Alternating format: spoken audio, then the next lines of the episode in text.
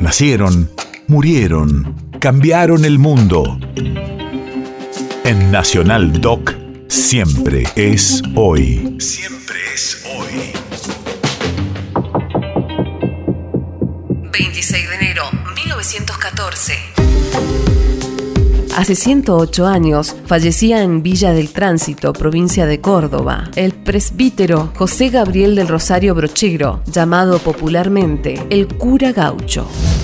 Radio de la memoria. Con sus manos construyó iglesias y capillas, levantó escuelas y abrió caminos entre las montañas, animando a los pobladores a acompañarlo. Durante el pontificado del Papa Francisco fue canonizado. Después de mucho sufrir algún 26 de enero, se enojó el señor brochero de esta su tierra querida. Ya había entregado la vida, ahora entregaba el cuero.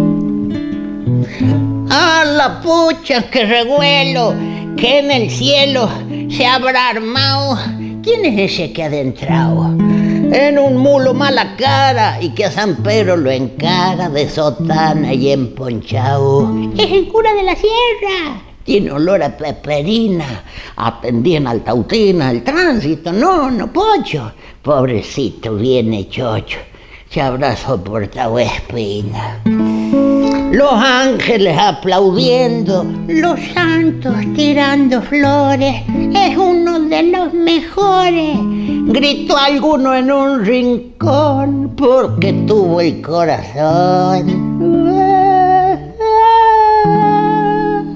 Entreverado con los pobres.